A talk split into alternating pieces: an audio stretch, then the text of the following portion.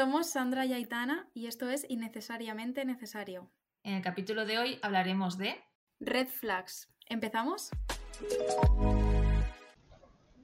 Estamos aquí un episodio más y hoy hemos traído a alguien que nos hacía un montón de ilusión para colaborar y, y hablar de los red flags, que son como esas señales de alerta en comportamientos y comentarios de, de la otra persona. Y bueno, aquí está Aitor, que es un amigo nuestro de, que conocimos en la carrera. Hola, Aitor. Hola, buenas, ¿qué tal? Bueno, pues primero que nada decir que es todo un honor ser vuestro primer colaborador, que traigáis aquí a un tío sin oficio ni beneficio, como yo. y nada.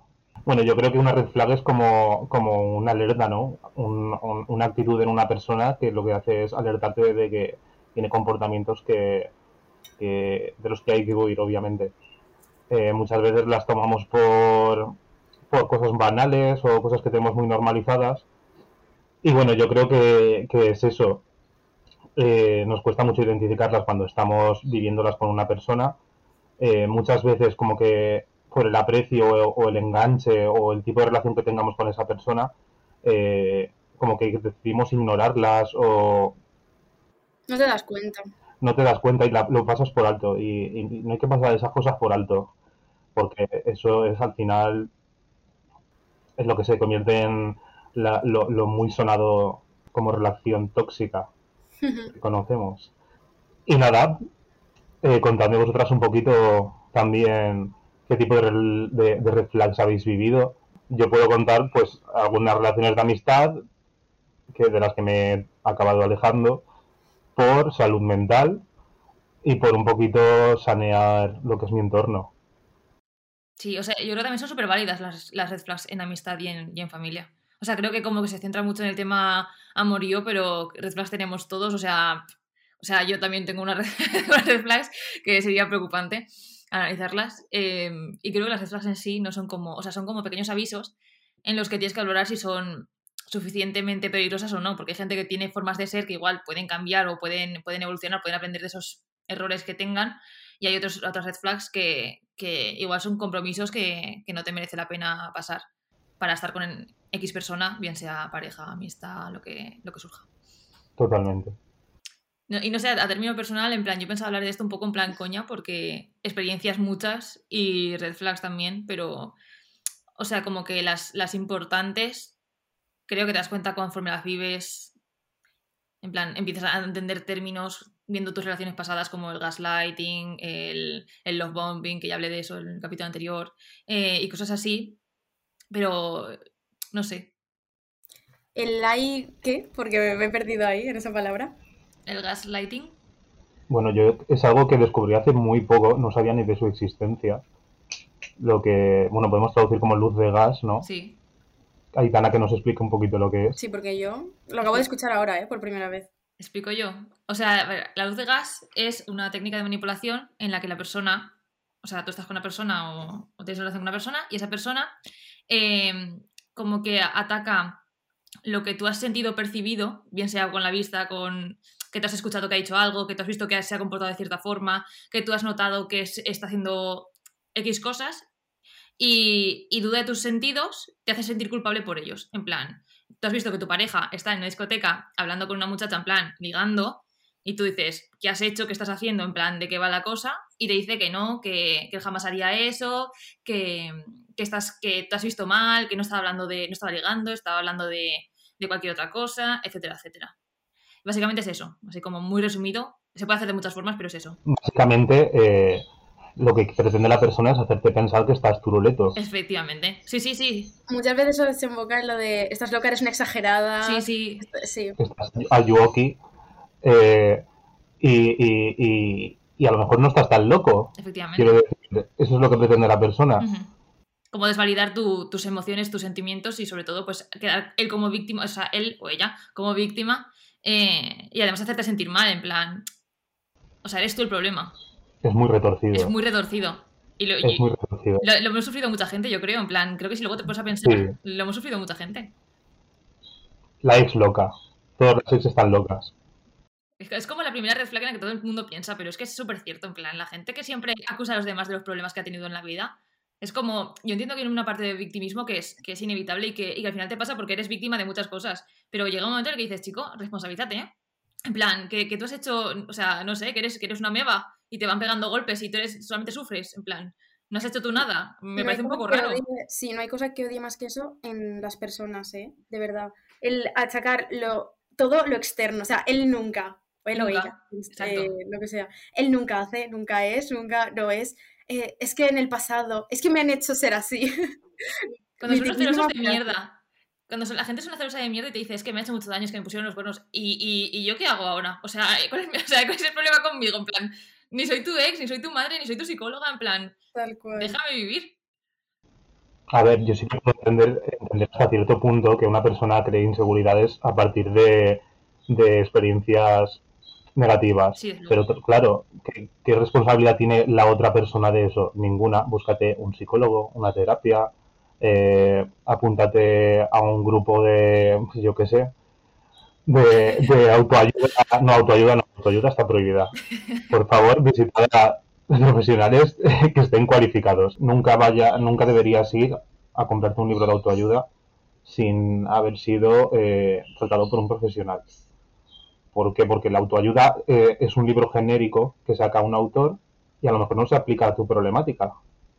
Entonces lo que tienes que hacer es ir primero a un profesional y que ese profesional evalúe lo que tú necesitas y si, y, y si te recomienda un libro ese profesional, pues adelante, lo lees y siempre, y no lo tienes que leer tampoco como palabra, es decir, no lo tienes que leer como, como la Biblia. en el sentido- tú, si te ayuda bien, si no, no tienes por qué identificarte con todo lo que se diga en ese libro. Pero bueno, que me enrollo. El mensaje, el mensaje que quería mandar es ir al psicólogo, a tratarse las taras. Efectivamente. Un mensaje súper importante. Muy bien. Bueno, todo esto a lo mejor se puede enlazar el tema de la salud mental con que eh, muchas de las red flags que percibimos de otras personas eh, son personas que a lo mejor deberían de tratarse un poquito. Sí, la mayoría de, veces son, son problemas de. Yo creo que de, de autoconcepto, de, de falta de, de confianza en sí mismos y, y cómo se refleja eso en tus relaciones con otros. O sea, eso está claro. Yo creo. O sea. Es que muchas veces nos sentimos eh, mal con nosotros mismos por cuando detectamos una, una red flag, una, un aviso alarmante de otra persona y nos sentimos mal nosotros. A mí me ha pasado sobre todo en relaciones de amistad, en el que he empezado a sentir en- eh, a partir de un punto de la amistad en el que hay cosas que no van mal, o sea, que no van bien. Y el que se ha sentido mal he sido yo eh, y el que ha intentado cambiar cosas soy yo y al final la conclusión a la que llegas es eh, a mí esto no me compensa y me tengo que ir. Me tengo que ir y, y ya está, porque no vas a cambiar a esa persona, porque está, es muy famoso el, de- el tema de, ay, pues vamos a hacer cambiar, igual le puedo cambiar, que esto se aplica muy bien también en las relaciones románticas. Igual lo puedo cambiar, no chico, no, no lo vas a cambiar. O sea, eh, todo es posible en esta vida, pero eh, rara vez. Entonces yo creo que por salud mental muchas veces eh, debemos huir de esas red flags y, y ya está, es lo más sano para ti. Puedes hacerlo entender, intentar entender a esa persona, en plan, oye, mira, te pasa esto, esto, pero rara vez te va a admitir que está teniendo esos comportamientos negativos. A mí me parece, cuando estás con una persona en la que no- con la que no te sientes tú mismo, Sí. Y ya no que no te sientas tú mismo tú, sino que esa persona te hace sentir que tienes que cambiar Por ser tú, sí. desde cosas súper básicas como tu estilo de vestir hasta comportamientos o, o que te mira mal porque, yo qué sé, pues a lo mejor mm, te ríes de una determinada forma o haces un comentario o hablas un poco alto y ya, pues chorradas así, hasta cosas más, más serias y al final te hace sentir que tienes que cambiar tú. Eso me, me parece, o sea, una red flag como una catedral, la verdad. Y, um, y eso, y que, que creo que deberías, o sea, que muchas veces no nos damos cuenta, pero es huida totalmente. Nada, nada. Porque, a ver, yo creo que todos tenemos cosas en las que trabajar y en las que podemos cambiar, obviamente, pero tiene que nacer de la, de la persona misma, no de que una persona te quiera cambiar. A mí sí que me ha pasado muchas veces en que mucha gente eh, he sentido como que, a lo mejor no me lo han dicho directamente, o sí que me lo han dicho directamente, porque también ha pasado, que tenía que cambiar, por ejemplo, mi forma de sociabilizar, de estar en un tipo de entornos en el que no me siento cómodo y como que te presionan para, para que tú hagas el esfuerzo. Muchas veces tú dices, pues sí, tienes razón, voy a hacer el esfuerzo, voy a ir a esta fiesta de tal persona en la que sé que no voy a estar cómodo, pero voy a esforzarme para ver si estando allí estoy cómodo y, puedo complacer a esta persona, que es lo que está esperando de mí. No, no. Si tú tienes ganas, yo por ejemplo soy una persona que tiene muchos problemas de sociabilizar en público y me agobio mucho en, en espacios concurridos y sobre todo con gente desconocida. Porque estoy, estoy constantemente en alerta. Yo soy una persona muy insegura y estoy en alerta de mm, a ver qué gilipollas vas a soltar, a ver qué tal, no sé qué. Entonces muchas veces sí que me esfuerzo en el sentido de, vale, voy a ir a este sitio eh, a ver qué pasa. Spoiler, lo que pasa es que estoy súper incómodo, eh, sin hablar, se llevan la imagen de ti de que eres un muermo y me quiero, yo me quiero ir a mi casa. Eso es lo que pasa. Pero eso, yo desde hace unos años, yo lo que al final, yo antes sí que soportaba mucho este tipo de cosas, pero desde hace un par de años eh, sí que es verdad que suelo cortar por lo sano. Si una persona, a lo mejor estoy conociendo a una persona y veo que tiene comportamientos que empiezan a ser dañinos, eh, digo, chao. O sea, nada. O sea, me ha pasado también con amistades de largo tiempo, porque muchas veces tenemos amistades desde hace 10 años y las queremos mantener por el hecho de, por inercia. Y a lo mejor es algo natural que ha pasado en la vida que cada uno...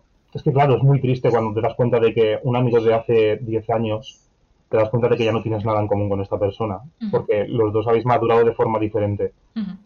Y es muy triste que darte cuenta de eso y, al final estás intentando tú mantener con chicle algo que no, que sabes que no. Sí, eso además lo hablábamos en el otro capítulo, justamente, lo de cortar relaciones de amistad de forma sana y de forma que si no te aportan, pues que no tienes que sentirte mal y no pasa nada. Sobre todo eso, por lo de, hace como, como lo conozco desde pequeño, como tal, como hemos sido el grupo de siempre, sí, pero es que la vida cambia, tú cambias, eh, evolucionas y las personas también y no pasa nada, o sea, es que no tiene que pasar nada. Ni tienes que sentirte mal, ni ya está. Efectivamente. Eh, yo, respecto a lo de también tema salud mental y tal, voy a decir, la, no voy a meterme mucho más, pero la gente que sabe pedir perdón. En plan, la gente que. O sea, hay gente que sabe pedir perdón y que sabe admitir sus errores y tal, y gente que no sabe admitirlos y que no. Mm, en plan, ¿cómo lo digo? Hay gente a la que tú le demuestras que puedes pedir perdón y sentirte arrepentido, y aún así, esas personas no te demuestran lo mismo. Esas personas, si la cagan contigo, si hacen algo mal, hacen como que no ha pasado de nada y tal. Y creo que esa, o sea, esa gente hay que, hay que pararle los pies o, decirle cómo te hace sentir, porque al final creo que todos hemos vivido una, situación en la que alguien ha hecho algo malo y luego ha actuado como si no hubiese pasado nada y dices, pues yo me he quedado con una herida, ¿sabes? Igual, vale, igual tu perdón no me la cura, igual tu perdón no me... como que no me va a sanar ese, ese, daño o lo que sea, tenemos que volver a construir la, la confianza o lo que sea. Pero no puedes actuar como si no hubiese pasado nada. Sobre todo cuando tú has demostrado que si tú has hecho algo mal, porque al principio cuesta un poco romper el hielo de pedir perdón, pero una vez roto, creo que si alguien no te está demostrando lo mismo es porque igual no le interesa y, eso hay que mirarlo. Ya está. Mira, ahora con, esto que estás diciendo, me ha pasado que yo hace unos años, pues terminé también, por lo que estaba comentando, una relación de amistad en la que era un ambiente, era un ambiente grupal, un ambiente grupal súper súper tóxico y un par de personas y yo nos dimos cuenta de cómo era la situación con ese grupo de personas y decidimos pues cortar el porro sano y decir las cosas claras que no nos gustaban. Y la reacción de esas personas fue eh, chao no ha pasado nada eh, no sé por qué os enfadáis y eh, qué pasa que con los años hay una determinada persona de ese grupo que ha estado intentando volver a tener contacto conmigo eh, no. O sea, yo sé cómo es esa persona ya. Yo creo que en otro punto de mi vida sí que hubiera entrado en el trapo. De hecho, lo he hecho con muchas personas que actualmente están en mi vida. Eh, entrar en el trapo de, bueno, pues igual ha cambiado, igual, igual ha, mm, madurado un poquito, tal. Eh, mm, yo ya estoy harto de eso. Y no, lo siento mucho, pero no puedo tener una relación cordial contigo, pero mm, no, no te voy a, no vas a entrar en mi vida de nuevo. Y nada, bueno, eh, chicas, y otra cosa que quería yo preguntaros, a ver, y en el tema red flags, ¿cómo lo habéis localizado, por ejemplo, a la hora de conocer a alguien nuevo, ya sea de forma un- de forma romántica o de forma de amistad, pero que en- ya estábamos hablando del tema de amistad, de, de las red flags que ves en una relación que ya está un poco eh, madura- maduradita, sí. Sí. Pero ¿qué tal el tema de conocer a gente nueva y nada más conocerla, detectar esas, esos avisos negativos? Es el punto clave, yo creo, ¿eh? Sí. Uf, yo de esas tengo varias, ¿eh? Cuenta, cuenta. Eh, ejemplo, que se acueste contigo. Esto dicho propio de una amiga. Que se acueste contigo, que a los días te diga que tiene novia y que se siente mal, que por favor que no lo cuentes, pero que te siga contestando historias. Pero es que todo Duro. lo que eso es red flag, o sea, todo es una red flag. Eso es la bandera de Japón. Eso es una red flag. O sea, es como que se acueste contigo y que te diga que tenga novia es como una red flag, como una catedral, ¿vale? El hecho de, de hacerlo ya, ser infiel a la novia. Pero luego, que, no lo, que digas que no lo cuentes, que te sientes mal y luego le sigues contestando las historias. O sea, claro, eso no, se, eso no se le ocurre decirlo antes. Lo dice ya una vez ha cumplido con su objetivo. Efectivamente. Yo creo que la red flag ahí es ser hombre, o sea, ser un hombre cishetero. O sea, creo que ese es, el mayor red flag, en plan, nunca estáis con un hombre cishetero. O sea, por menos que sea mí, porque yo creo que los demás están todos curucus. Os lo juro. No sé. Luego, bueno, en base a lo de. Es que, a ver, no quiero meterme con lo de ser hombre y ser hetero, ¿vale? Porque Métete, métete. ese comentario, claro, no estoy muy. O sea, no, no me siento yo muy cómoda porque, jolín, a mí me gustan los hombres heteros, entonces. eh, no sé. Pero bueno, en base a eso también. eh, que le digas. ¿Por qué nos Que le gustan digas los que hombres estás- heteros? ¿Por qué nos gustan? ¿Cómo, cómo? Que no lo entiendo por qué nos gustan. Ya. No, no, pero es que, bueno. Por vosotros. eh, a lo que iba. ¿Nos lo escucha algún hombre hetero y se va a sentir ofendido? O... Eh, los hombres heteros que se ofenden, red flag. O sea, lo siento mucho. ya paro, ya paro, lo juro. Heterofobia. sí tengo. Bueno, que- yo, yo dejaría algo muy claro que es not all men, no todos los hombres. Mm. Eso que quede siempre clarísimo porque si no, es lo mínimo que se, que, que se van a aferrar Yo lo defiendo y ya también. ¿eh? está. Ya, ya lo hemos dicho, ya podemos dejar todo lo que queramos. Vale. Con, e- con eso estamos... Protegidos, ¿no? Es un escudo. Es el Sí. anticristo, en plan, así. Ya está. Es- Eres el paraguas. Perfecto. Eh, luego, otra cosa, eh, que le digas que, que estás rayada, te monte un pollo en la calle, rollo machito, pero que te diga que la inestable eres tú. Es que ves, hombres heteros, yo no sé qué decirte. O sea, ¿cuál es? ¿quién tiene ese comportamiento de forma. De Esto, forma... esto es real, ¿eh? Esto es Sí, real. sí. No hace, falta que, no hace falta que lo digas que lo. A que ver, lo- obviamente, obviamente también existe ese tipo de, de- de comportamientos entre relaciones de eh, entre relaciones homosexuales. Obvio, sí, no, estaba exagerándolo, obviamente, no, no, digo en serio. Obviamente. Eh, entre dos mujeres, entre dos hombres, entre dos personas no binarias, entre lo que sea, siempre eh, va a haber gente que es así. Gente para todo, sí. Pero culturalmente, eh, obviamente, eh, se suele detectar generalmente este tipo de comportamientos en, en señoros. Sí. Es que me hace gracia porque parecía que estuviera en plan modo documental. este tipo de comportamientos se puede apreciar en la especie de... Sí. Lo puedes 100%. detectar perfectamente en los leones que se tiran rascándose los huevos en la sabana eh, las 24 horas y es la... la... Bueno, Ya, bueno. de... de, de cuarto. Sí, sí, yo creo que además, respecto a eso, en plan, los hombres que se preocupan mucho, o sea, lo, digo, lo dice una, una lesbiana, así que tampoco me hagas mucho caso, pero los hombres que se preocupan mucho por ser muy masculinos, en plan, excesamente, o sea, en exceso masculinos, y demostrar todo el rato, a partir de, de humillar a otros, lo masculinos que son. En plan, es que si tu novio es hetero, pero, pero sigue siendo eh, el hetero unga unga, o sea, yo creo que, que quieres estar con esa persona, en plan, o sea, yo entiendo que te hace sentir algunas cosas y tal, pero, pero tu parte racional quiere estar con esa persona. O sea, no sé, igual sí, yo me callo ya. Yo ahora mismo considero con suerte de que todas las amistades de hombres, porque a mí, yo la verdad es que me ha costado durante toda mi vida relacionarme con chicos, en el sentido de amistad y tal. ¿Por qué? Porque para mí los chicos han sido siempre la amenaza, los que me han tratado mal, los que me han humillado. Y creo que tengo la suerte ahora mismo de contar con, con un, un determinado número de personas señores heterosexuales que son gente bien, gente, gente decente, ¿sabes? Sí, confiamos en que existen. Existen, pocos, existen, yo lo, confirmo que existen. Sí, sí. Y, y, y a, a mí me han descubierto un mundo esas personas, porque para mí eran terror. O sea, era, era como... De hecho, aún me cuesta. Me cuesta mucho estar en un grupo de gente eh, y, y me dan miedo lo- los chicos. Sí. Es que lo de que te hacen sentir mal y... Te hacen sentir mal o te sueltan comentarios para ellos sentirse mejor y no se dan cuenta de la repercusión que puede tener eso. A mí, es verdad, a mí me pasa, ¿eh? Yo como, como chica, cuando estoy en grupos que, que hay chicos, de esto de que a veces ves que se vacilan entre ellos de unas formas que en esos momentos te juro que yo pienso, menos mal que soy mujer. Porque yo, de verdad, yo me pongo a veces en la situación de, de amigos o de que lo veo y digo, es que qué mal. O sea, de sí. verdad, a mí me hacen eso y es que me, me, sentiría- me, me echaría a llorar, de verdad, es que me, me sentaría fatal. Bueno, a ver, pero eso, amigos. también son claves entre amistades, en plan, a lo mejor tú, Mm, porque ya, no le pero- tienes... Yo me refiero, ya, pero yo no me refiero a ya amistad. En plan a colegas que van, que solo de, de aparentar y de típico guay, o sea, el típico que es el guay y que los demás le siguen y es que yo lo sigo viendo, de verdad, es Sí. que y de hacerle sentir mal a, los, a sus amigos y a los demás y o sea, es que lo veo. Sí. Las dinámicas de, de amistad en- entre A ver, la, hombres mas- la masculinidad frágil eh, está ahí, están en todos los lados.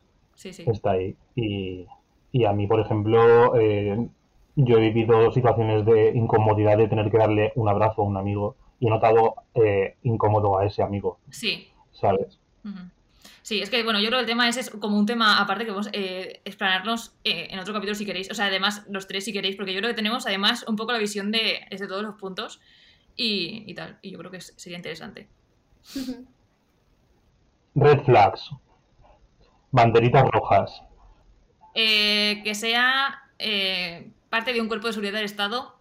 No me refiero a bomberos, me refiero de los de seguridad de, de armas pum pum. Me encanta Eh. esta mujer tan No voy, a hacer, no voy a hacer comentarios, pero eso es algo real. en Es plan. Eh, sí, es que sé que me van a pegar. Me van a pegar, pero me da igual. Em, Yo no voy a hacer comentarios porque me puede, me puede escuchar alguien.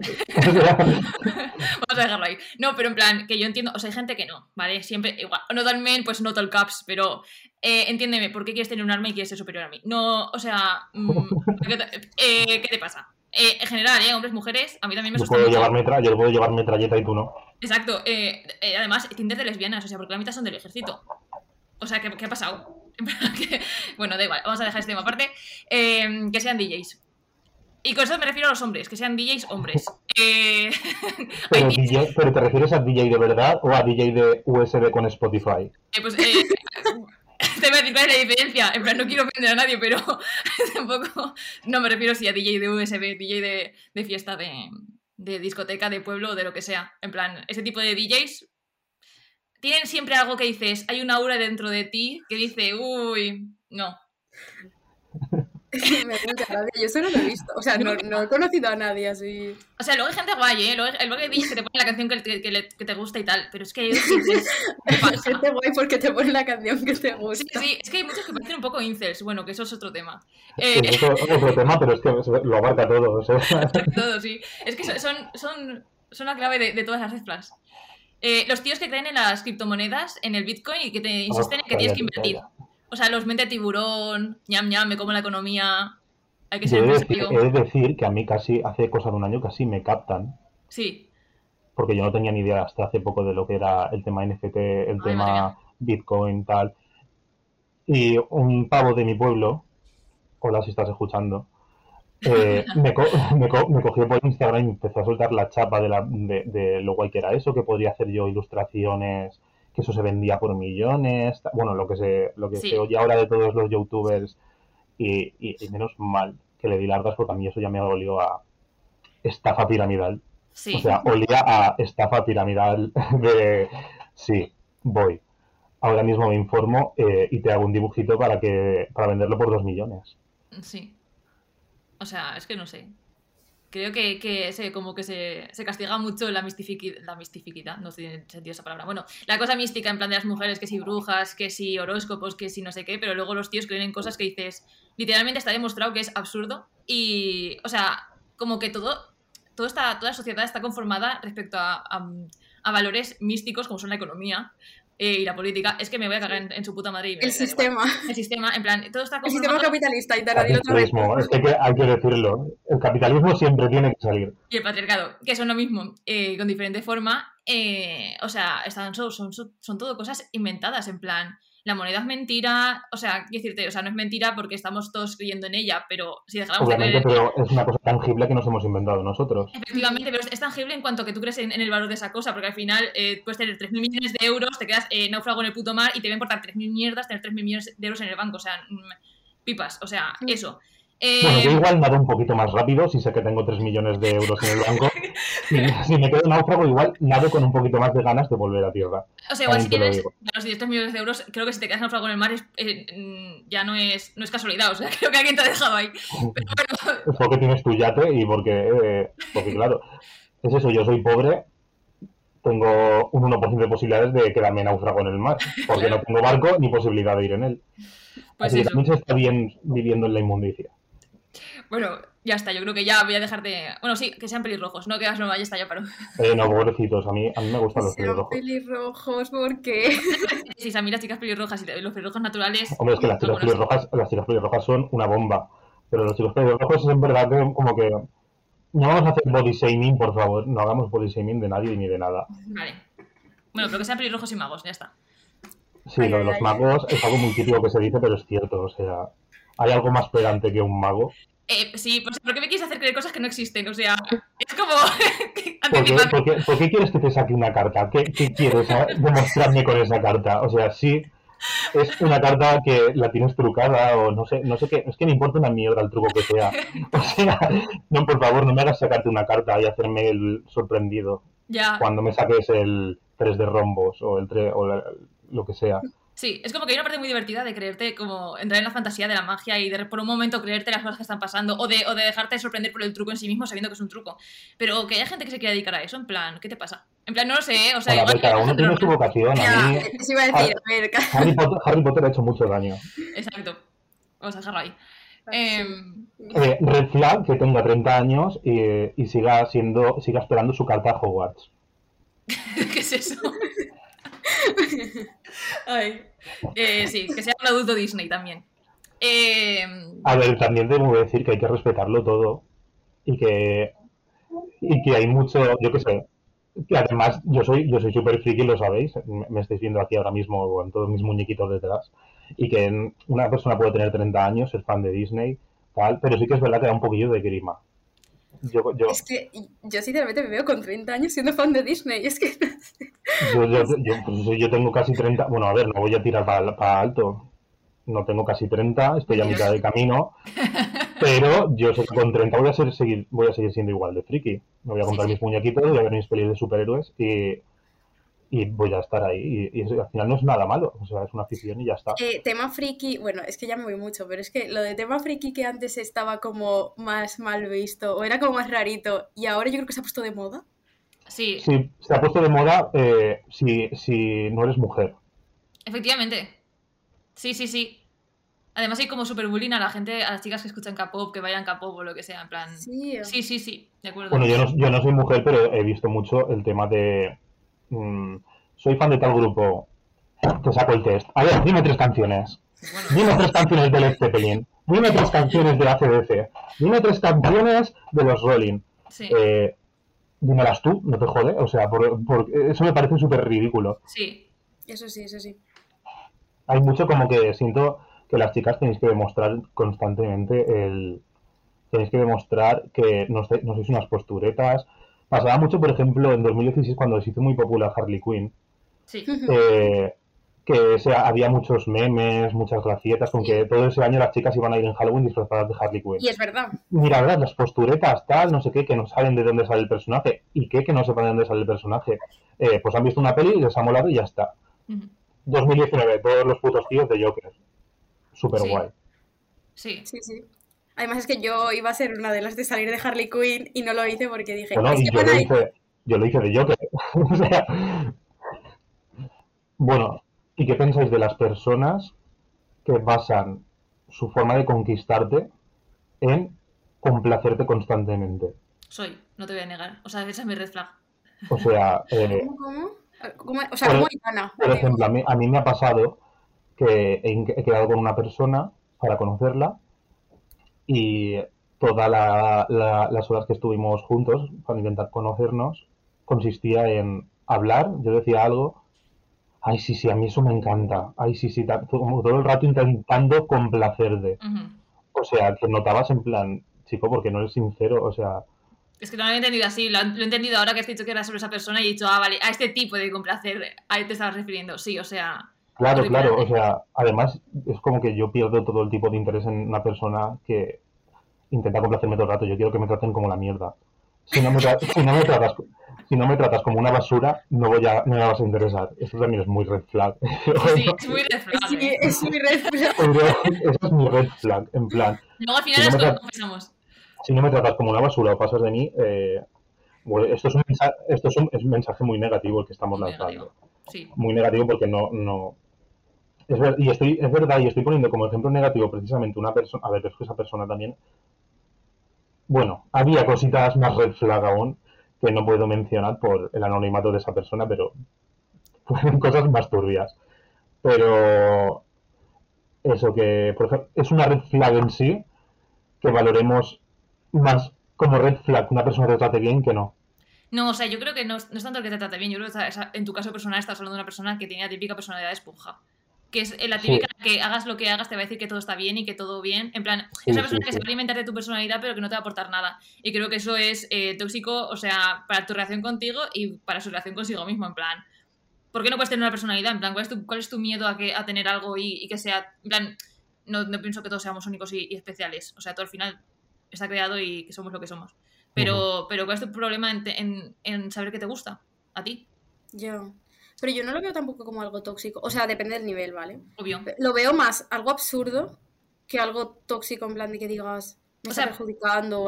Lo veo como súper absurdo, en plan como... Lo estás pensando en, en tipo niños, pero imagínate un adulto que no tiene nada de personalidad y te está todo el rato diciendo que sí a todo lo que dices. O sea, es una persona hipermanipulable. eh, o sea, es como hay una dinámica que dices, ¿por qué está pasando esta dinámica Es que contigo? es eso, no- es una dinámica que no está nivelada, porque es en plan como que es- esa persona te está idealizando mucho, que de normal a mí lo que me pasa es lo contrario. Yo tiendo a idealizar mucho a las personas. Y a lo mejor ahí no lo identificas tanto, obviamente sabes que lo estás pasando tú mal y que estás haciendo algo que no, que no, no procede.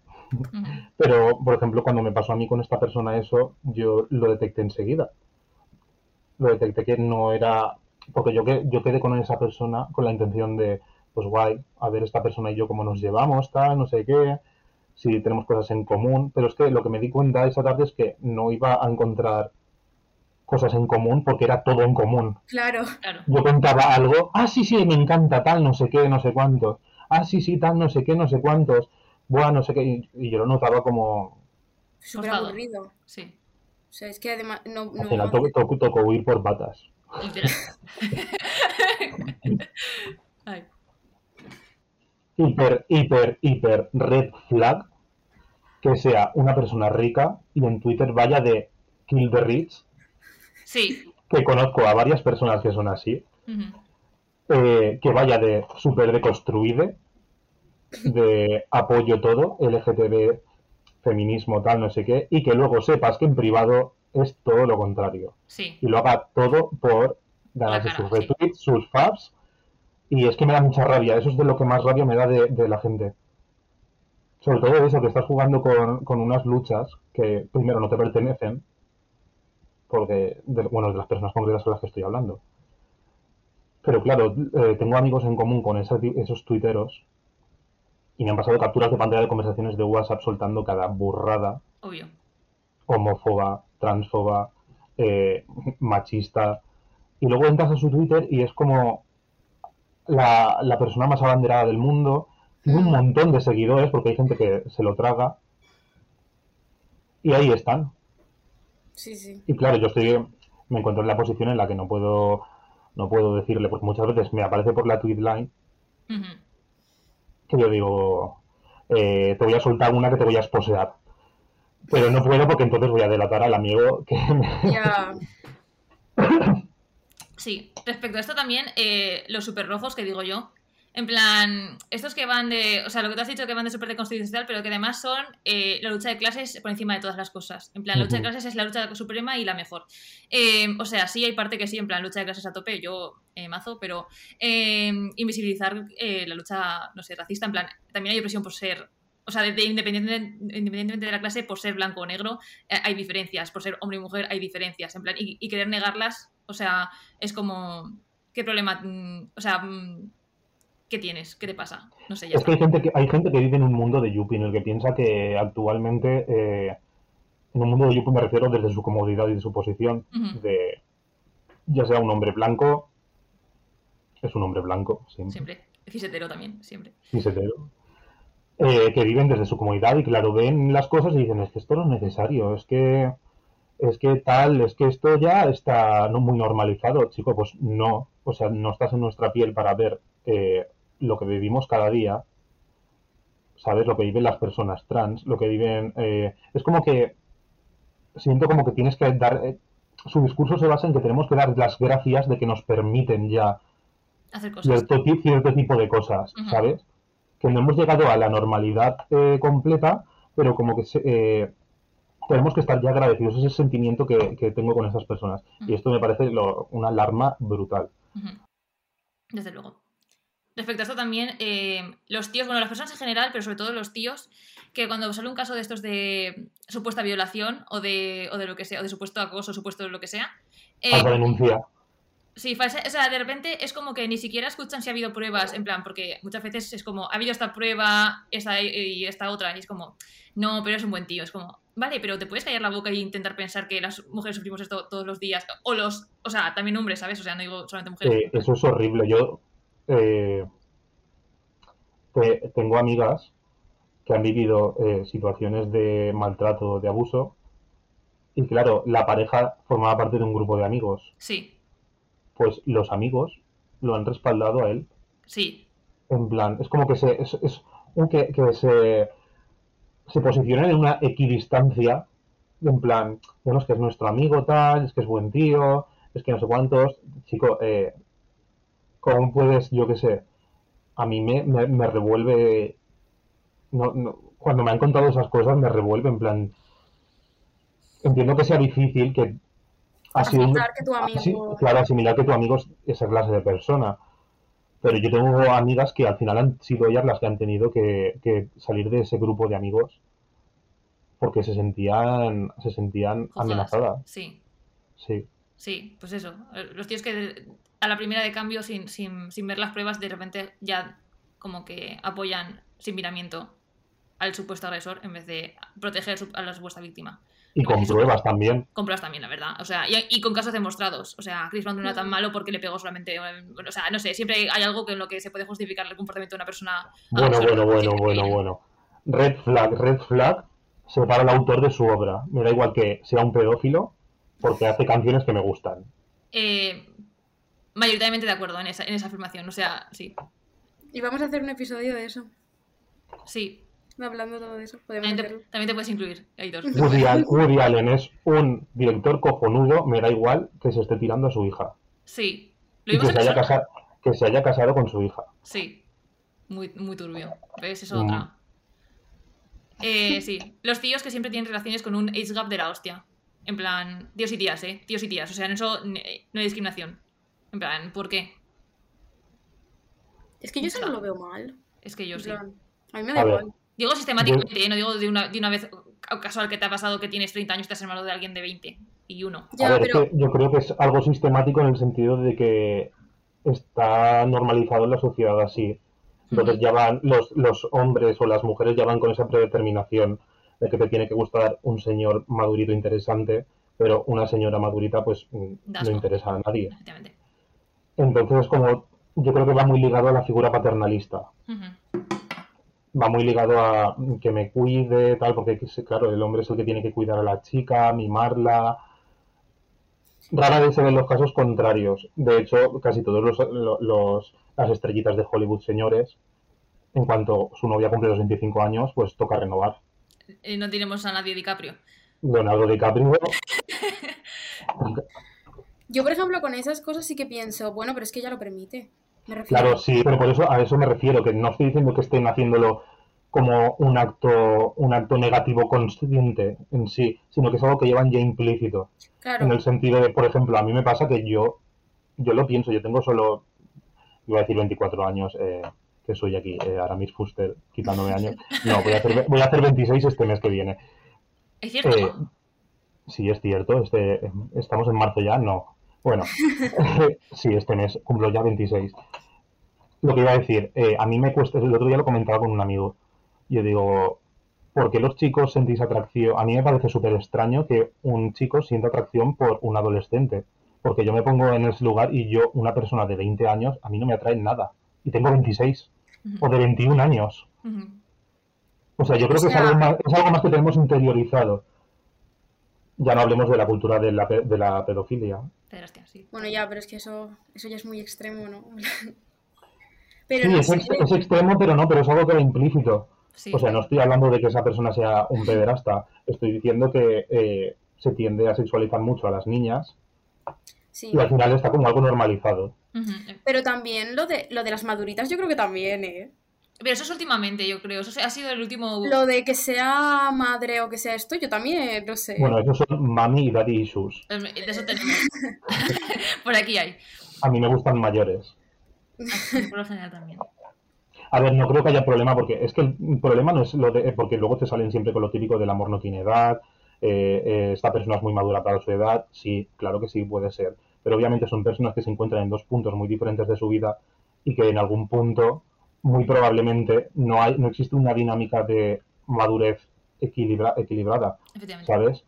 A lo mejor estás con una persona de 40 años que ya tiene su vida establecida, tú eres una persona joven que quieres estudiar, vivir, viajar, Claro, y al final llega un punto en el que eso va a chocar, que eso depende ya de cada pareja, obviamente, y Claro, como sí. pueda gestionar. no sé, yo, es que yo de verdad que eso lo veo como que al final eh, no están molestando a nadie. En plan, lo vea, lo vea mal o bien, me da igual.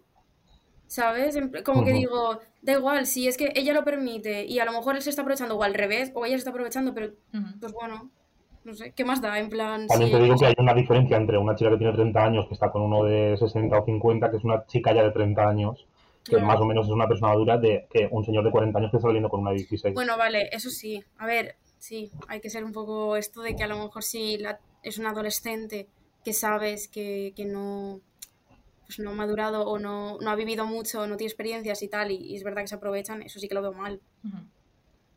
Mm, Bueno, ya lo, importan- lo no importante, es- desde mi, desde mi punto de vista, lo importante es que sean dos personas adultas. Sí. Bueno, nos hemos dado cuenta de que este episodio se estaba quedando muy largo, así que hemos decidido dividirlo en dos partes. Muchas gracias si has llegado hasta aquí y si te está gustando, en unos días podrás escuchar la parte 2.